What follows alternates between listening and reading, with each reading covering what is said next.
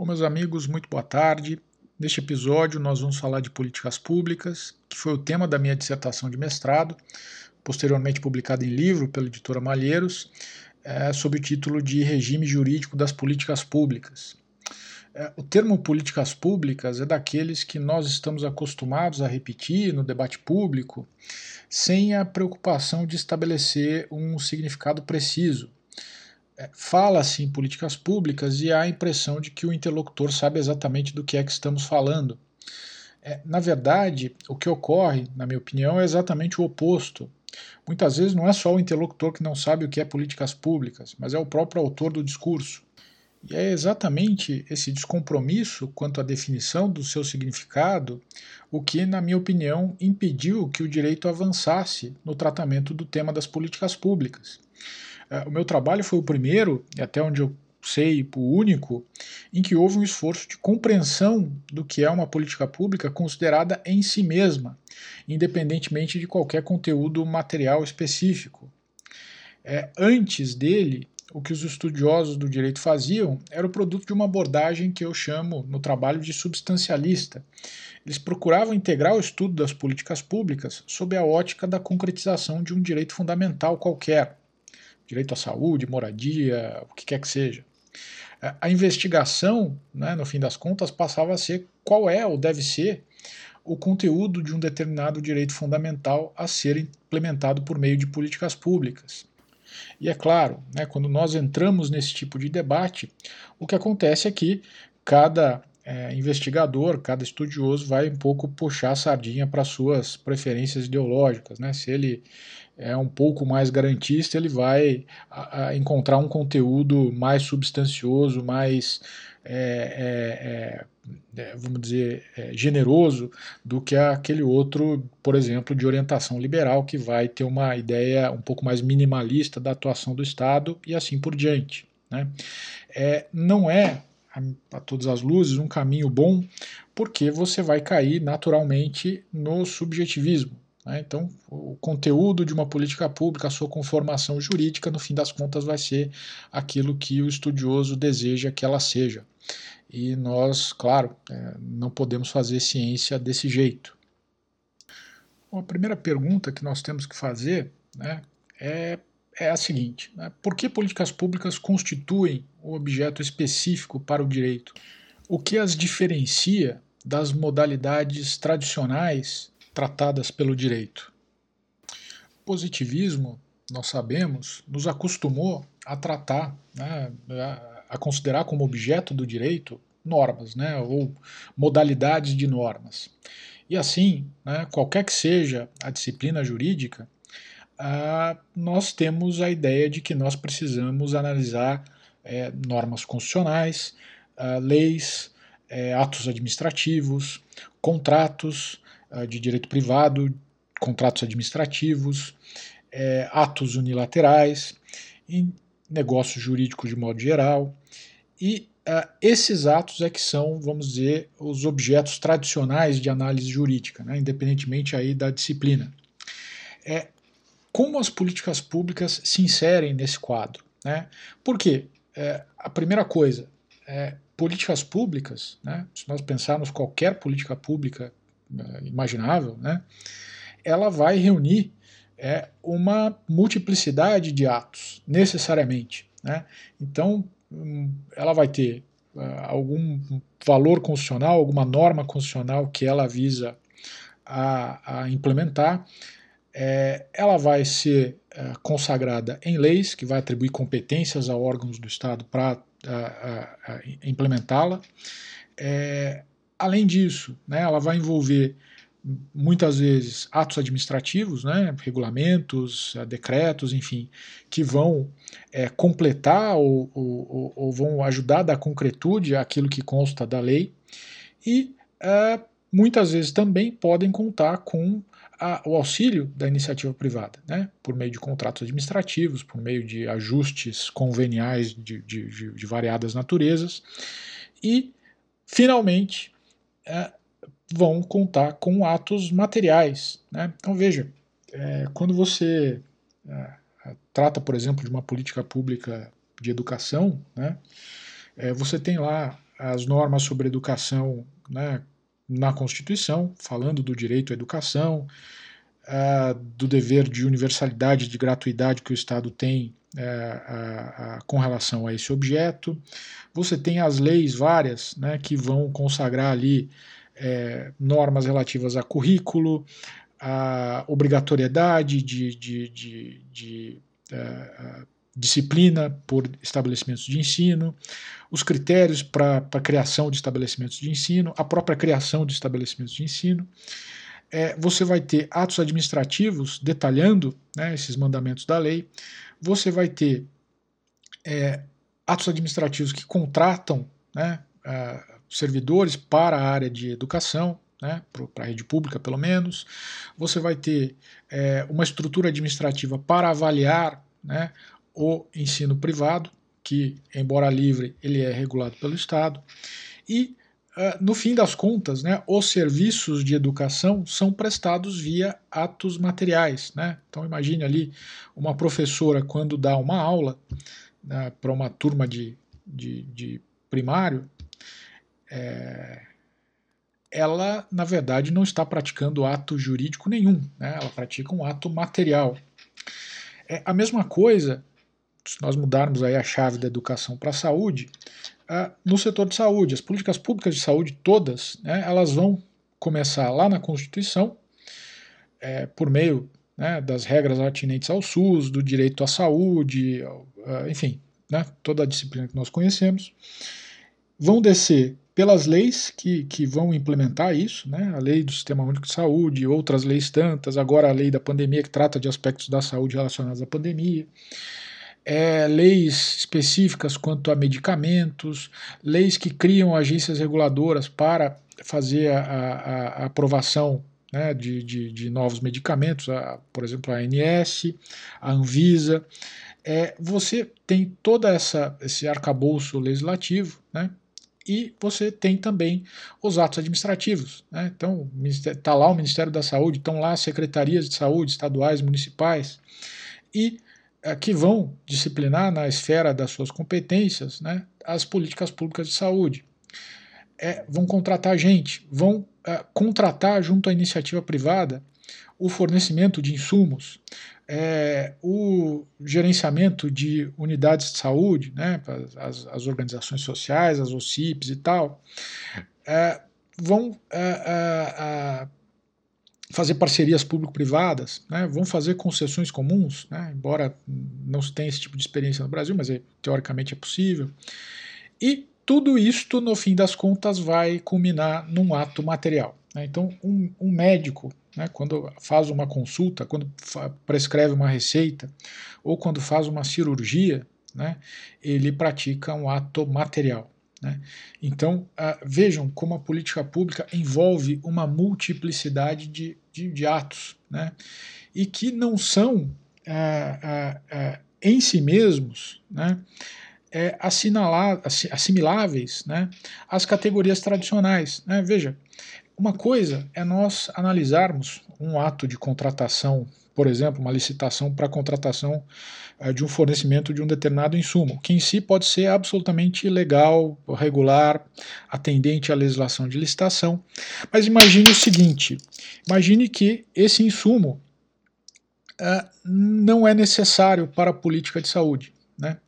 Então, é, um ato, né, um edital, uma licitação, que em si mesmo, né, segundo as categorias tradicionais do direito administrativo, pode ser legal, pode ser regular, né, é, ele pode eventualmente não ser, né, ou ser antijurídico, ou ser uh, uh, uh, inválido à luz da sua posição dentro de uma política pública. Né. A mesma coisa né, quando se constrói lá, por exemplo, uma escola. Mas imagine se que se construa uma escola num bairro rico onde não há demanda né, das camadas populares ah, para aquele serviço. Né? É, você pode fazer uma licitação absolutamente regular, você pode ter um orçamento ali perfeito, sem qualquer sobrepreço ou superfaturamento, você pode ter tudo bonitinho, mas aquele ato, aquela, aquele, vamos dizer, aquela providência né, dentro de uma política pública de educação pode eventualmente ser irregular ou ser anulável ou ser nula. Né? Então, é, vejam como a, é, é, diferente a análise que, que se faz né, da atividade administrativa do Estado em geral, né, é, sob as categorias tradicionais. Né, então, você analisa a Constituição uma emenda constitucional à luz da Constituição. Se ela não, não estiver lá entre as cláusulas proibidas né, para a emenda constitucional, em tese ela é constitucional. Você, você olha a legislação à luz da Constituição. Você olha os atos administrativos né, à luz da legislação de regência, eventualmente da própria Constituição. É, você examina os contratos públicos à luz dos editais e à luz da própria lei. É, você analisa os atos materiais à luz da legislação de regência. Mas, né, quando você está analisando qualquer um desses atos sob o prisma de uma política pública, você verifica que a análise tradicional eventualmente não consegue dar conta daquilo que se pretende analisar. Então, isto, a meu ver, por si só, já justifica né, que nós uh, compreendamos um campo uh, material específico para as políticas públicas dentro do direito administrativo, especialmente, e dentro do direito público constitucional uh, uh, em geral. Né? Então, é, é, é, sim, a resposta à pergunta: né? as políticas públicas constituem um objeto específico para o direito? Sim, elas são diferentes, na minha opinião, eu demonstro isso no livro, é, com relação, em comparação com os demais atos. Mas é claro, essa é uma das diferenças. Né? Claro que talvez seja a maior, né? mas há outras. Né? A primeira, né, que particulariza as políticas públicas, é a ideia de instrumentalidade. Uh, em uma política pública, um ato, uh, seja ele uma lei, seja ele um ato administrativo, seja ele um contrato, enfim, o objeto, né, ele sempre vai estar em uma relação de instrumentalidade para com outro. Né? É, uma política pública ela sempre se estrutura desta forma, o que quer dizer que é, um ato existe para dar cumprimento, né, pelo menos no plano lógico, a outro. Né? É, vamos dizer, a aula né, na política pública de educação né, ela é precedida de uma série de outros atos instrumentais. Né? É, a lei que cumpre né, a Constituição, quando a Constituição estabelece lá o dever de é, educação gratuita e universal, é, ela visa a concretizar esse mandamento. Então, ela é instrumental em relação àquela norma. Os atos administrativos, né, que vão tratar de currículo, que vão estabelecer as, as secretarias de ensino, que vão é, contratar professores, os editais de concursos públicos, enfim, todos os atos, a multiplicidade de atos administrativos existem né, é, nessa relação de instrumentalidade para com as normas que eles deram origem. Né? Então, elas servem para concretizar a lei, que por sua vez serve para concretizar a Constituição. E a aula, né, vamos dizer, o ato material último, né, é, ele, no fim das contas, é a concretização da norma constitucional, em última análise, e de todos os atos né, intermediários. Então, essa ideia de instrumentalidade é muito importante para a política pública. Se você não ah, ah, ah, incorpora né, na, no, no, seu modo de olhar né, uma política pública, essa ideia de instrumentalidade, você perdeu o objeto inteiro. Né? Meu, a meu ver, é impossível você tratar de política pública sem essa ideia. Né? E essa ideia de instrumentalidade não está presente necessariamente né, numa análise legislativa padrão, né, numa análise de constitucionalidade, numa análise de legalidade de um ato administrativo, na análise de, de, de legalidade de um contrato administrativo, vamos dizer, numa análise disciplinar, quando você analisa uma conduta material de um servidor público com relação às suas normas de competência. Então, é, não necessariamente. Né? Então, é, isso por si só já, já particulariza também a, as políticas públicas. A, uma outra ideia é a seguinte, né? Na análise tradicional, nós estamos acostumados a, a olhar para uma lei, para uma emenda constitucional, para um contrato administrativo, para uma licitação e assim por diante. Né? O objeto, vamos dizer, é atomístico, né? uma análise atomística. Né? Quando você trata de uma política pública, não necessariamente. Né? A, a, a, probabilidade é que você analise um conjunto de atos, né? um grupo de atos. Né? É, imagine, né, você tem lá uma determinada política pública e de repente todas as, as a, a, na, vamos dizer, na etapa administrativa propriamente, né, da prática dos atos administrativos, tudo é praticado de forma incondizente, né? lembrem aí da ideia de, de instrumentalidade, com os fins da política pública. Né? A, nesse tipo de análise, aquilo que vai ter que ser invalidado ou, ou julgado irregular, enfim, é, é, um conjunto, muitas vezes é, é, é incalculável de atos. Né? E, portanto, né, é, isso difere em grande parte né, desse, dessa análise atomística. Né? Não é uma análise atomística, é uma análise, vamos dizer, é, molecular, agregada, né, que é diferente. Né? Uh, um outro aspecto é o seguinte: né, a análise jurídica tradicional, né, quando nós analisamos a constitucionalidade de uma lei, quando nós analisamos a transgressão de uma lei por um indivíduo, quando nós analisamos né, se um indivíduo é, cometeu lá a infração de trânsito, né, é, nós estamos, no fim das contas, olhando para o passado. Né? Algo ocorreu e este algo é contrastado com uma norma que tipifica aquilo que aconteceu como jurídico ou antijurídico. Né? É uma análise retrospectiva. Né? Nós olhamos aí no retrovisor, nós olhamos para o passado. Ah, numa política pública, não. Né? É uma análise prospectiva, a menos que a política pública já tenha se encerrado, né, o que pode acontecer, mas não é a regra. Né. Uma política de educação, né, até pela própria natureza do objeto, né, ela se estende por muitos anos, por décadas, né, por séculos. Né. Uma política de saneamento, uma política de transporte, mobilidade urbana, uma política de energia elétrica, são ah, ah, ah, tem objetos de longuíssima maturação, e muitas vezes de, de, de, de, realização permanente, né, segurança pública, por exemplo. Nessas situações, o olhar né, do analista não vai ser para o passado, né, vai ser um olhar prospectivo, um olhar para o futuro. Aquilo que se praticou efetivamente é, tem a condição de atender né, aos fins ou aos propósitos de uma determinada política pública? Sim ou não? Né? Aquilo que vai acontecer dadas esses conjuntos, dado esse conjunto de atos, é, é capaz de atender aquele objetivo constitucional que preside esta política pública? Né? Então, é, essa ideia de prospecção, de olhar para o futuro, né, é muito importante.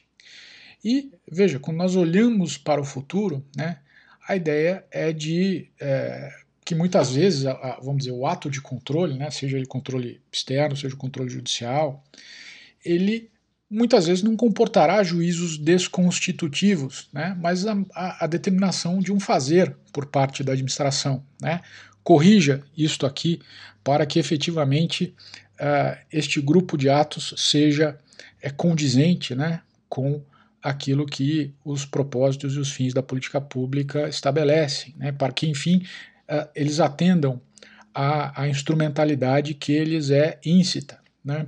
Então, essa ideia né, de que é, é, muitas vezes não, não, não será a saída correta desconstituir atos, mas sim corrigir atos, né, é muito importante.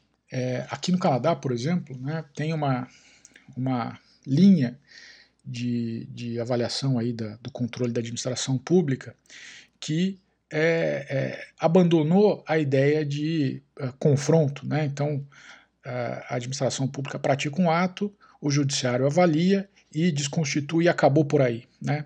Aqui o que muita gente propugna é a ideia de diálogo. Né? Então, uma ação administrativa é tomada, ela chega ao judiciário, que vai analisar aquele esquema normativo, e se houver qualquer incompatibilidade, né, às vezes até do esquema uh, intrinsecamente considerado, ele devolve à administração para que ela o corrija. E a análise continua. Né, depois isso volta corrigido para o judiciário e o judiciário, se for o caso, devolve novamente. A ideia não de confronto, mas de diálogo. Né? E isso é muito importante, a meu ver, também no ambiente brasileiro, em se tratando de já aí de controle de políticas públicas. Uma última diferença que guarda a compreensão jurídica das políticas públicas em comparação com os juízos atomísticos de constitucionalidade das leis e de legalidade de atos administrativos, é, reside no plano da coisa julgada. Né? Esta, conquanto goze da proteção constitucional no tocante à intangibilidade dos seus efeitos, isso está no artigo 5, inciso 36, sofrerá inevitavelmente aquilo que a doutrina tem denominado relativização, no sentido de que a constituição de coisas julgadas sobre uma determinada pretensão relativa a políticas públicas não poderá cercear a competência constitucional da administração pública. E eu incluo nesse, nesse, uh, locução, nessa locução o legislador e o executivo para dispor sobre a matéria Assim, sobrevindo, após a constituição de, da coisa julgada, nova solução, por exemplo, uma nova tecnologia ou conhecimento especializado né, de, de relevo para aquela política pública, que torne a solução eleita em juízo uh, uh, obsoleta ou, pelo menos, ou menos econômica ou desnecessária, é claro que a competência para dispor sobre aquela situação, alterando-a, assistirá ao administrador, é, um exemplo, né? imagine o seguinte: imagine que uma determinada decisão sobre uma política pública de energia elétrica, por exemplo, é, determine que o poder público tem de garantir instalações elétricas né, da rede oficial de distribuição a todos os domicílios, é, inevitavelmente. Né? Bom, sobrevindo, né, isso não aconteceu ainda, mas imagine que aconteça o seguinte: imagina que sobrevém uma tecnologia aí de energia solar ou de qualquer outro tipo de tecnologia que garanta a cada domicílio a possibilidade de, de um modo fácil, sem qualquer é, é, transtorno né, para o administrado, que ele possa produzir a sua própria energia e suprir o seu, o seu, as suas necessidades sem a utilização da rede é, pública. Né. Imagine que isso aconteça. Né? Nesta situação, né, é óbvio que aquela coisa julgada que estabelecia né, rigidamente aquele dever de ligação de cada domicílio né, com uma rede pública qualquer, vai deixar de uh, fazer sentido. Né? É, é, desse tipo de relativização que eu falo. Né? E isto, claro, essa hipótese da energia elétrica é talvez extrema, talvez nunca venha acontecer, mas, por exemplo, nós já temos visto isso acontecendo né, no setor de transportes. Né? Hoje em dia, é, é, os serviços, né, tanto de transporte é, público né, intermunicipal, de passageiros, uh, ou mesmo urbano, é, têm sido afetados aí pelo transporte individual, né? Uber agora tem também os, os, os serviços de, de, de, ônibus por aplicativo, então é, a tecnologia, de certa forma, é, modifica né, os contornos de uma determinada política pública e a administração pública precisa continuar competente para reavaliar a situação, mesmo ah, ah, de forma contrária a uma decisão judicial anterior. Né? Então é, é, nesse sentido de relativização uh, que me parece que nós precisamos refletir quando tratamos de políticas públicas. É, o único efeito né, efetivamente imutável da coisa julgada sobre políticas públicas consiste em que, atingindo a coisa julgada um determinado nível de concreção de qualquer dos elementos que compõem a política pública, por exemplo, determinando-se a redução do analfabetismo de determinada região para níveis recomendados por organizações internacionais, isto é, determinando uh, determinando-se o atingimento de um determinado propósito, na terminologia que eu adoto, uh, nós vamos isso em seguida, a administração desconsidere esse nível de concreção judicialmente determinado.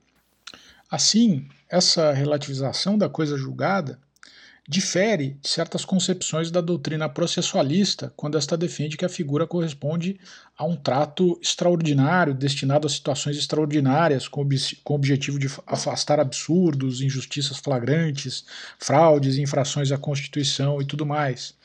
Quem fala isso é o Cândido Rangel Dinamarco.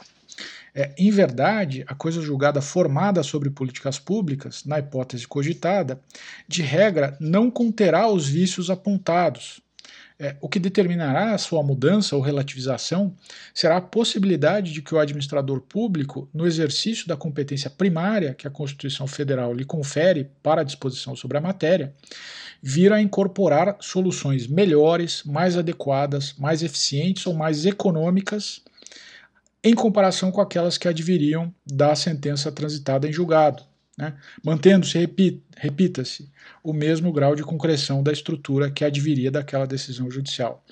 É um pouco o seguinte, né, trocando em miúdos, né, é, o que cabe ao administrador é rever, né, no tocante a coisas julgadas sobre políticas públicas, é os modos, os meios de atingir determinados objetivos, né? não propriamente rever os objetivos quando estes sejam declarados né, pelo Judiciário é, como decorrentes né, da, da, dos fins que a Constituição estabelece. Bom, feitas essas considerações, né, é, vamos dizer, iniciais, é, é importante dizer que, que metodologia eu utilizei para atacar o tema. Né? É, e eu me utilizei de uma metodologia é, que foi muito comum na década de 60 é, do, do, século passado, chamada estruturalismo. Né? Foi uma, vamos dizer, uma, uma teoriazinha aí que ficou é, em voga na França e tudo mais, e que, no fim das contas, era usada para estudo, estudos literários, antropológicos, e que pressupunha que uh, em, determinadas em determinadas áreas né, da, da, enfim, da sociedade humana né, há estruturas que são mais ou menos uniformes em cada sociedade.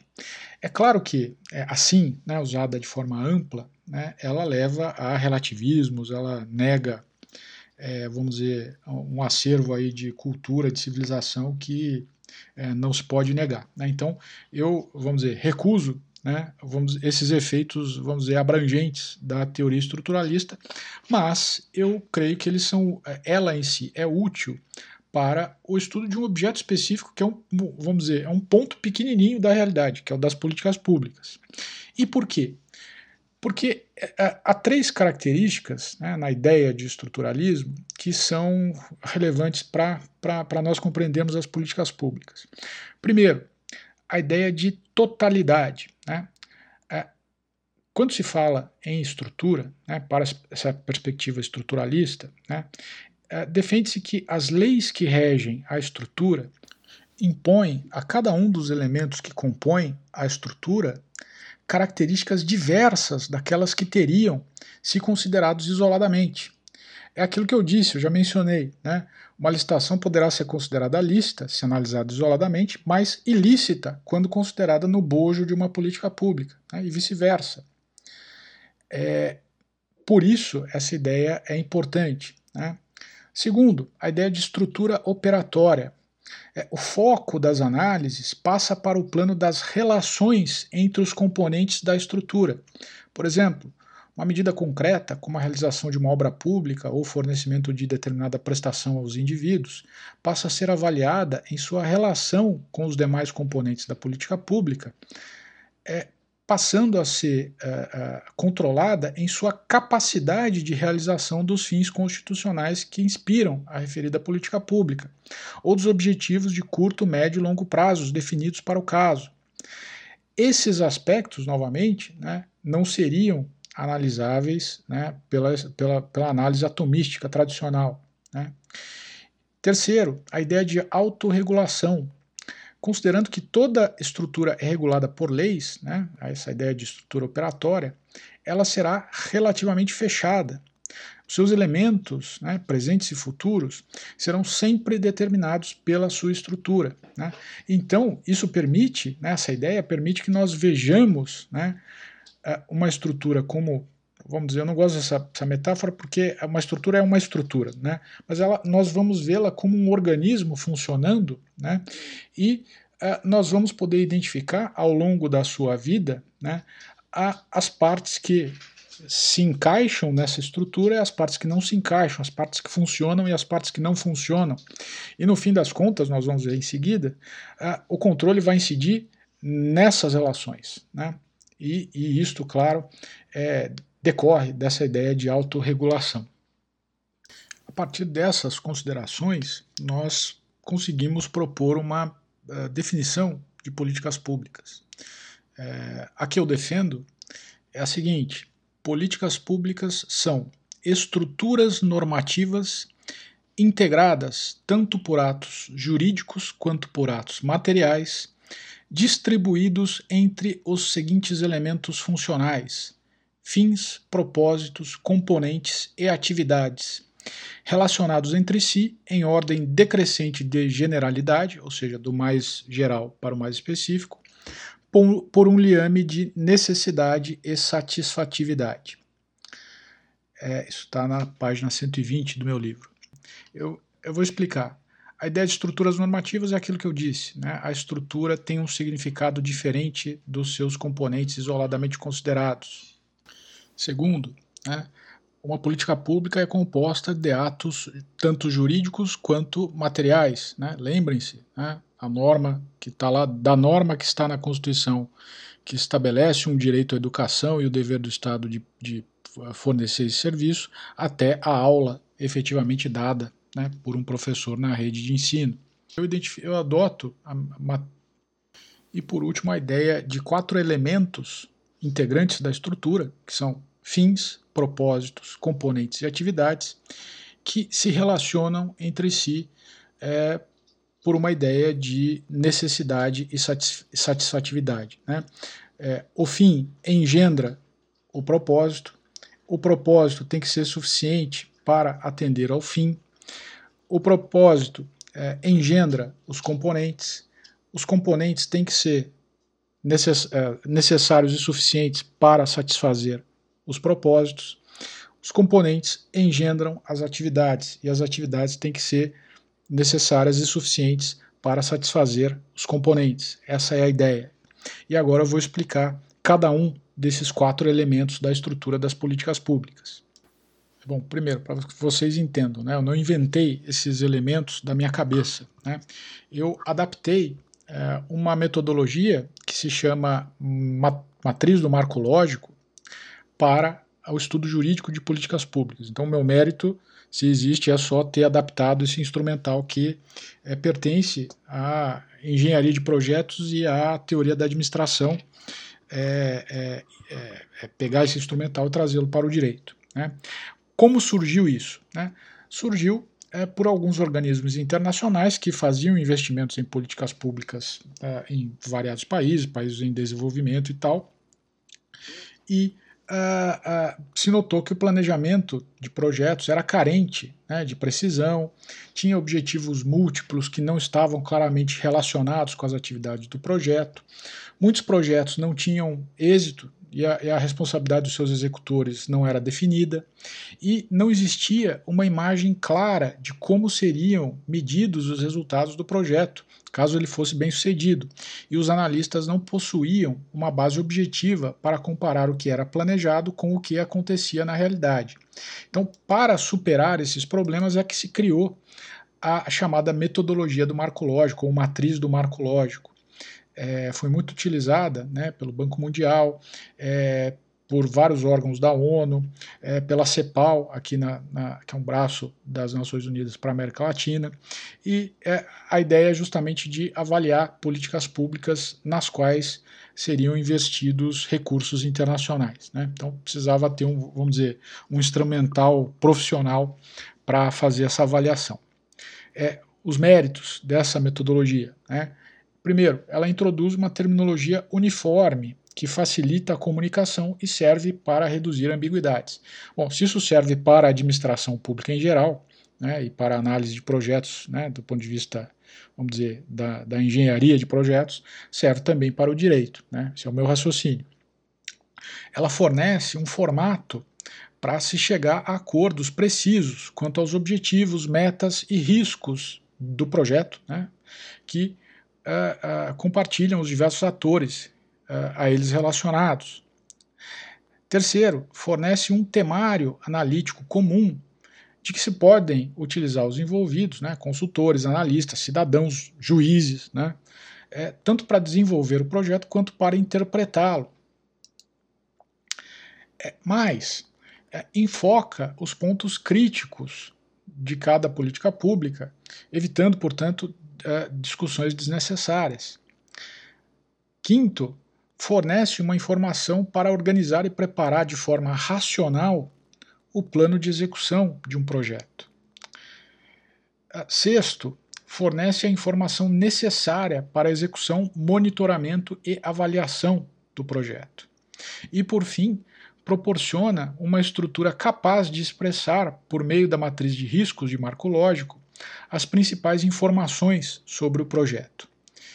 É, se nós pudéssemos. É, é, é, uma pena que podcast ainda, ainda não tem imagem, né? É, mas talvez eu faça um vídeo uh, no YouTube eu coloque essa, essa imagem que está no livro, está na minha tese também. Né?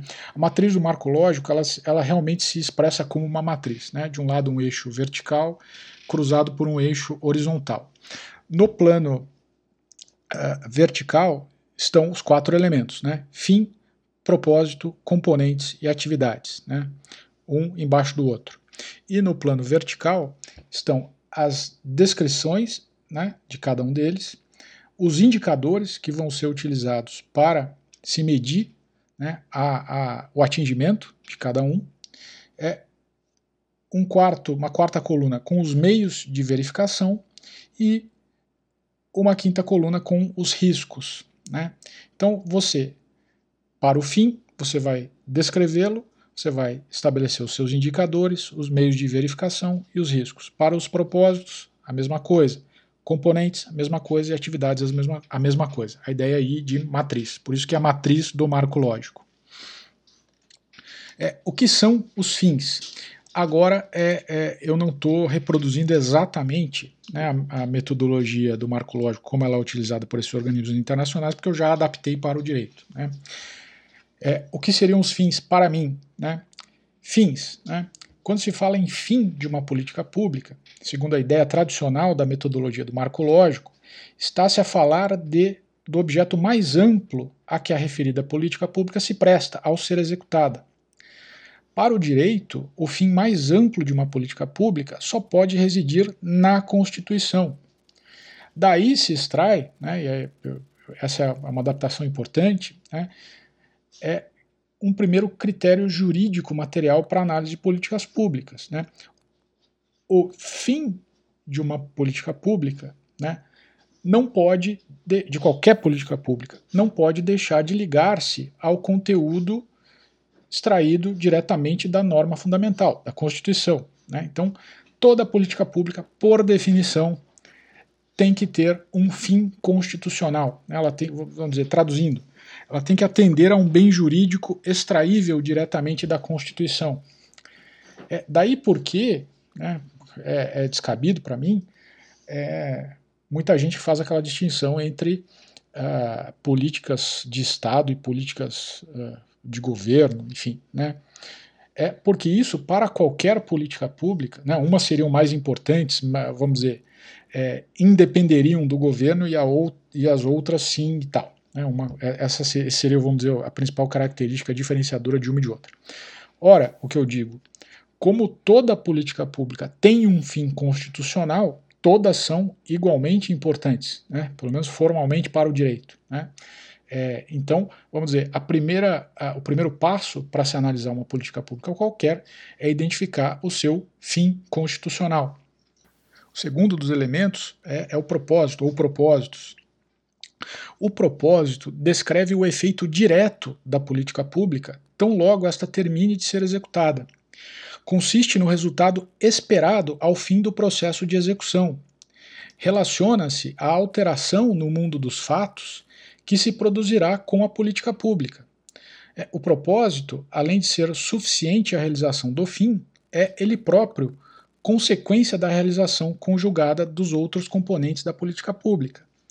E aí uma recomendação que os técnicos né, fazem é que é, uma política pública deve ter só um propósito, né, para evitar confusão. Né. É, eu explico. Né. Vamos imaginar que é o direito à saúde esteja na Constituição, como, no fato, na, como de fato na Constituição do Brasil está. Bom, então, uma política pública que tenha por fim né, atender ao direito à saúde, ela é, vamos dizer, em princípio constitucional. É, e, aliás, ela não pode existir se ela não tiver este fim constitucional. Bom, qual seria um propósito para uma política pública de saúde? Né? Vamos imaginar, estamos na pandemia, é, um propósito seria reduzir as taxas de mortalidade é, às médias dos países vacinados, por exemplo. Né? Hoje, já com dois anos de pandemia, nós já sabemos mais ou menos qual é essa média e podíamos estabelecer isso. Né? Então, um propósito né, para uma política pública de enfrentamento da pandemia seria reduzir as mortalidades, a mortalidade para uh, das melhores práticas internacionais, por exemplo. Né? É um fim que se descreve bem, é um fim que atende né, ao direito à saúde, né, ele tem uma ligação de necessidade com o direito à saúde, então, em sendo realizado esse propósito, ele vai necessariamente contribuir para o direito à saúde e ele vai ser facilmente é, mensurável logo após. Né? E com base nele, com base neste propósito, né, nós podemos estruturar os demais elementos da estrutura de uma determinada política pública, por exemplo, de enfrentamento da pandemia. É, a terceira, né, o terceiro dos elementos aí são os componentes. Né? E esses são muito mais numerosos. Se os propósitos são alguns e de preferência um só, né, os componentes são inúmeros. Né? São as obras, serviços, prestações, insumos, estudos, atividades de capacitação, etc., que são necessários à consecução do propósito. Na matriz do marco lógico, tais elementos devem ser descritos como metas alcançadas. Né? Por exemplo, um hospital concluído, um número tal de pessoas atendidas, tantos profissionais formados ou capacitados, tantos profissionais contratados, estudos concluídos, etc. Os componentes correspondem a marcos necessários à própria consecução do propósito. São eles que corresponderão ao modelo jurídico de cada política pública, né, observado aí o princípio estrutural da interdefinibilidade. Né. É, um parênteses aqui: interdefinibilidade é o seguinte, né, eu tenho lá os fins na Constituição, eu tenho, vamos dizer, um propósito que eu escolhi para uma determinada política pública, e quando eu defino esses elementos, esses dois primeiros elementos que são os mais genéricos, eu tenho uma pleiade de atividades que eu posso executar para concretizá-los, para satisfazê-los. Né? Eu posso chegar àquele resultado. Vamos tom tomar ainda o exemplo da, da política pública de enfrentamento da pandemia. Eu posso realizar aquele resultado né, do, do, do, dos índices ali de mortalidade, da redução dos índices de mortalidade para as melhores práticas internacionais por variados meios, né?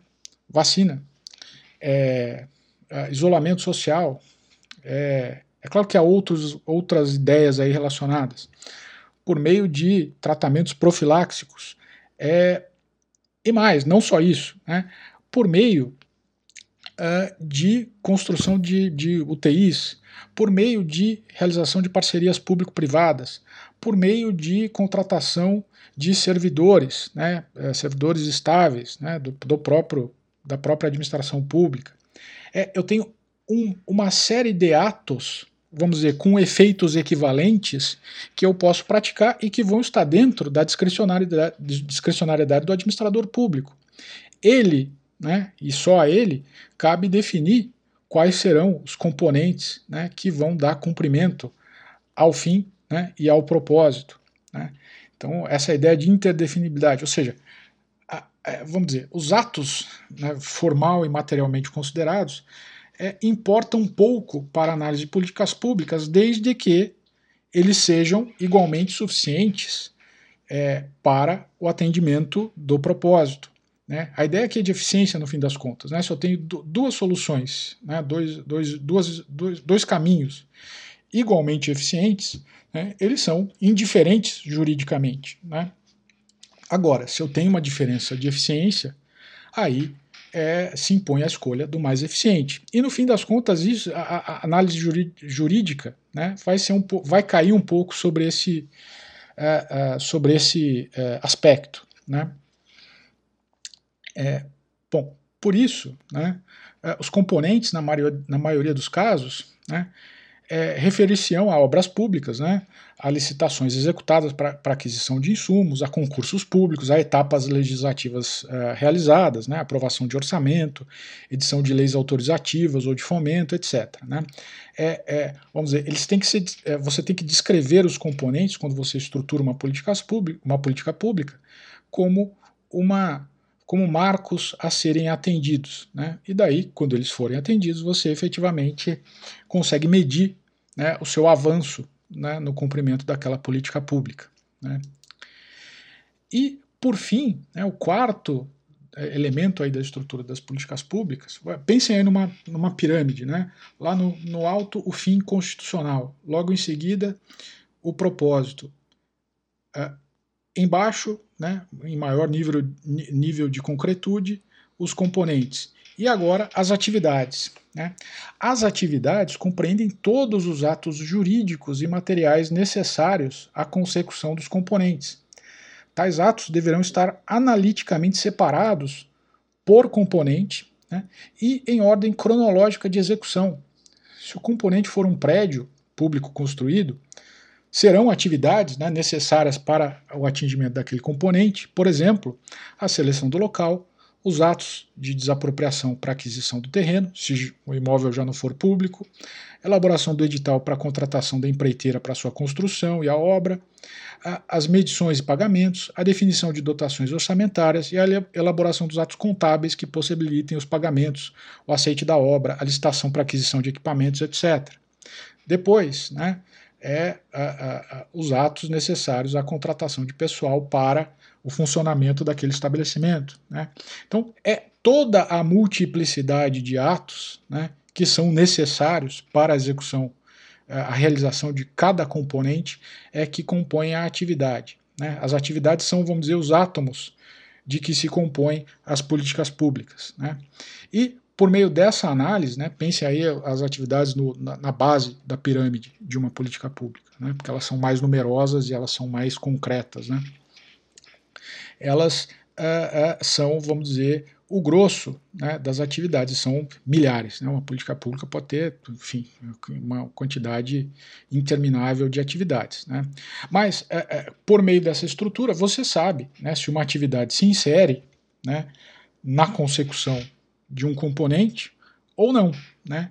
E aí você já tem, é, vamos dizer, um, também um, um, outro instrumento para o controle de políticas públicas. Né?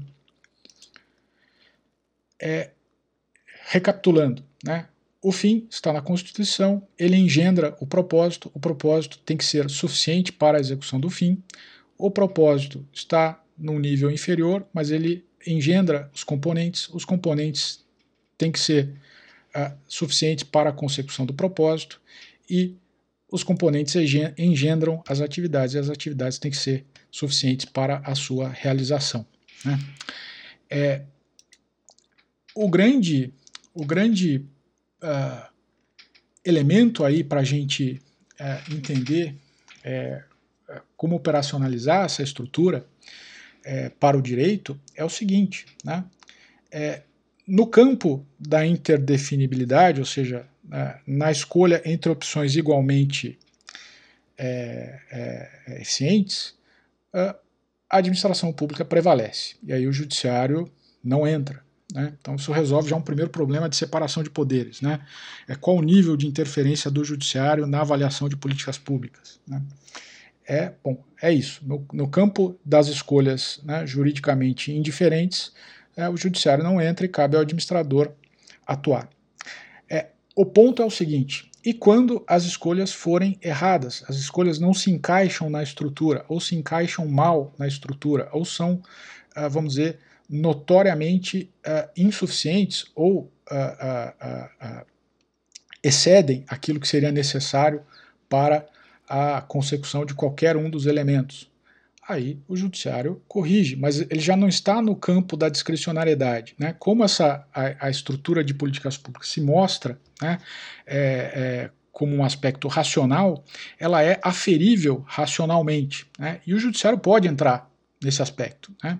Eu sou um, um, crítico aí da interferência dos, dos, órgãos de controle, inclusive do Judiciário, do, do, do, Tribunal de Contas e tudo mais, mas neste campo em que a, a, a, se, se, estuda, se analisa a política pública a partir da sua estrutura, né, a intervenção é legítima. Né? O Estado está é, tá aí para conduzir políticas públicas e ele precisa ser de uma forma ou outra controlado, né? senão seria o arbítrio total. Né? Então, é, o, o, controle é necessário. Né? É, mas é a partir dessa ideia. Né? Você olha se aquilo que se escolheu como componente, se aquilo que se escolheu como atividade é suficiente, se destoa, se não é eficiente, se existe uma alternativa é, ma notoriamente mais eficiente, e aí o judiciário é, intervém. Né? É mais, é, é comum né, por exemplo, você ter omissões. Né? Então você anuncia lá uma política pública com estrondo, né? Vamos fazer aqui um conjunto habitacional, vamos garantir o direito à moradia e tal, vamos ter aqui, vamos zerar o déficit. Então, direito à moradia, o fim constitucional, está lá na Constituição. Temos um fim para a política pública. É, temos um componente, né? temos um propósito, queremos zerar o déficit habitacional do município ou do Estado. Né? Temos lá um número, sabemos, precisamos de 10 mil moradias, precisamos de não sei quantas. Né? E temos é, é, os componentes que precisam ser é, definidos e temos as atividades. Né?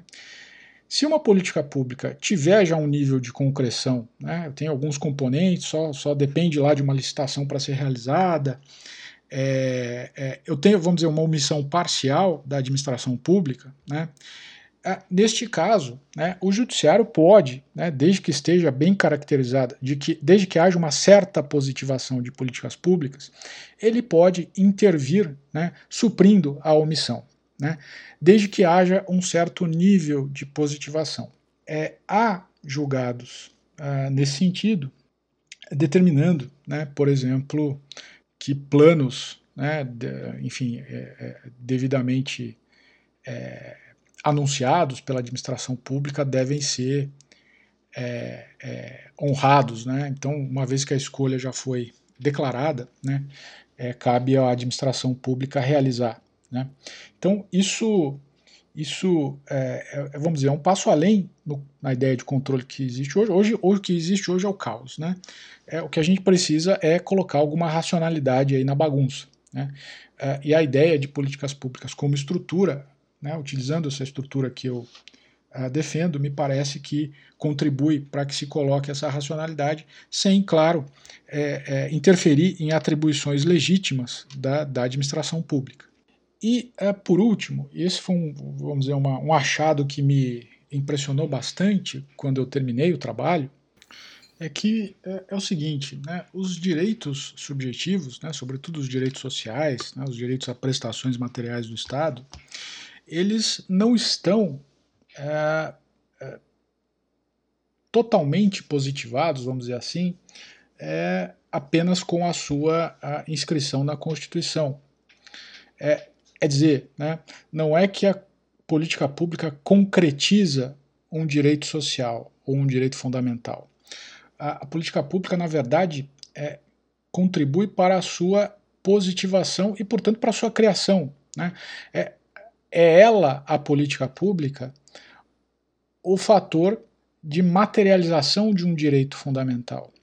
Isso quer dizer o seguinte: né, não basta que eu tenha, por exemplo, como existe hoje, né, o direito fundamental à moradia, no artigo 6 da Constituição. É, bom, é, é, basta tentar fazer o teste. Né? Vá pra, formule uma petição, vá ao juiz, diga: olha, eu não tenho moradia, mas eu tenho. Está aqui o direito social à moradia. Eu tenho. Cadê? Me dê. Né? É, bom, o juiz, se ele tiver, né, vamos dizer, são, né, ele não vai poder fazer muita coisa. Ele vai dizer: olha, amigo, é, me diga exatamente o que você quer, se você quer ser incluído aí num programa habitacional, se você quer entrar na fila, é, se você quer, quem você quer acionar, o poder público municipal, estadual, federal, o que, que é que você quer, você precisa ser mais específico, né? É, só com vamos dizer, a enunciação de um direito genérico à moradia no artigo 6 eu não consigo criar para você, né, via decisão judicial, um apartamento ou uma casa. É, isso é verdade, né? É, não basta, não, não se consegue fazer isso. Né? É, é, é preciso que exista uma política pública mais ou menos concretizada para que a pretensão né, do sujeito nasça e que ele tenha alguma chance de sucesso né, numa eventual ação judicial. Né? Bom, vamos mudar um pouco o cenário. O sujeito tem lá o direito à moradia, existe né, no município ou no estado um, um programa habitacional e ele está sendo preterido lá por questões raciais, por questões é, de gênero, por questões do que quer que seja, né? É, é, é dizer, hoje em dia está um pouco invertido, né? As pessoas é que, que não são integrantes de grupos minoritários é que estão no fim da fila, né? Então, o sujeito pode ser pobre, paupérrimo, morar na rua, mas se ele não for lá dos grupos é, beneficiados, ele fica lá no fim da fila e ele que espere, né? Então, se um sujeito é, conseguir é, demonstrar que ele está sendo injustamente né, preterido né, num determinado programa, né, numa determinada política pública, ou seja, né, os, ele não está inserido num dos componentes da política pública né, e, e, não foram realizadas atividades para concretizar o seu direito, né, ele pode pedir ao judiciário, e me parece muito plausível, muito viável, que ele consiga, né, de novo, se o juiz for que ele consiga né, ter o seu direito reconhecido. Por quê? Porque a política pública já está positivada e, portanto, o direito subjetivo, de uma forma ou de outra, ainda que imperfeitamente, nasceu. É aí né, que entra a, é, é, vamos dizer, a intervenção do judiciário para é, é atender certas pretensões individuais, que no fim das contas é o, é o, é são a, razão de ser das políticas públicas. Né? É, Alguém pode dizer, não, mas é, um sujeito pode, invocando uh, unicamente o direito à saúde, ir a juízo e pretender né, é, obter um tratamento uh, de emergência na rede pública ou privada, né, custeada com recursos públicos, obter um medicamento caríssimo, né, que só é vendido no exterior, ou ir para fora do país para se submeter a um tratamento que não existe no Brasil, é, é, e a isso unicamente com base no direito à saúde. Bom, mas eu vou replicar esse, esse contra-exemplo. Né? É, bom, mas existe o SUS, né? Existe um sistema de saúde, existe uma política pública né, enorme, é, vastíssima, que abrange todos os entes federativos, os, os, a União, os 27 estados, os 5 mil e tantos municípios, e essa estrutura né, é, já possibilitou a concretização, em maior ou menor medida, é do direito subjetivo do cidadão. Se existisse só a previsão genérica do direito à saúde na Constituição, mas não existisse um SUS, né, eu duvido que seria possível esse tipo de, de solução. Né? É, como existe, o direito subjetivo foi, é, de novo, ainda que imperfeitamente concretizado. E o juiz, se for são, vai dar né, a pretensão que garanta o direito do sujeito é, na verdade, um exemplo, um contra-exemplo que é, se conforma à, à minha tese, né, de que política pública não concretiza direitos fundamentais, mas ela própria os configura. Né? É, é, um, é um, vamos dizer, uma conclusão um pouco é, contraintuitiva, mas que, para mim, me parece verdade. Né? É, bom, esse, esse, estudo é só um estudo inicial, enfim, né, para dizer o que é política pública e depois propor uma certa estrutura e possibilitar que os estudos avancem. Né? Enfim, é, a minha parte em políticas públicas já fiz, não vou, não pretendo voltar ao tema tão cedo, né? E eu fico feliz de saber que várias pessoas têm usado cada vez mais é, em, em tese de mestrado, em dissertações e, e, e doutorado, enfim, é, o meu trabalho que tem sido útil para o avanço né, do tema. É, é, um tema riquíssimo, né, um tema fascinante né, e que é, precisa de muito mais gente pensando. Né, então, é, eu volto a, a eu recomendo sempre, né, enfim, que temas para as pessoas que queiram né, fazer artigos, fazer suas pós-graduações aí, enfim, é, se aprofundar em determinado tema, eu já digo que o tema das políticas públicas é dos temas mais difíceis que existem e dos temas mais gratificantes. É, sem dúvida, sem dúvida. Foram anos, os anos que eu passei escrevendo isso, foi desde o fim da faculdade até o fim do mestrado, mais ou menos uns quatro anos, é, foram para mim muito, muito enriquecedores. Né? Então, é, vale a pena. É, bom, meus amigos, já ficou um pouquinho longa, uma hora de conversa. É, eu me despeço de vocês, né? desejo a todos uma ótima noite, um bom uh, resto de semana e fico, claro, sempre à disposição uh, para observações, para sugestões e, e claro, né, puxando a sardinha uh, aqui para o meu lado, recomendo a vocês o meu livro, enfim, é, com certeza, se a discussão parecer um pouco interessante para vocês, a partir dessa nossa conversa, tenham a certeza de que no livro está tudo muito melhor e muito mais detalhado. É, bom, um grande abraço e até a próxima.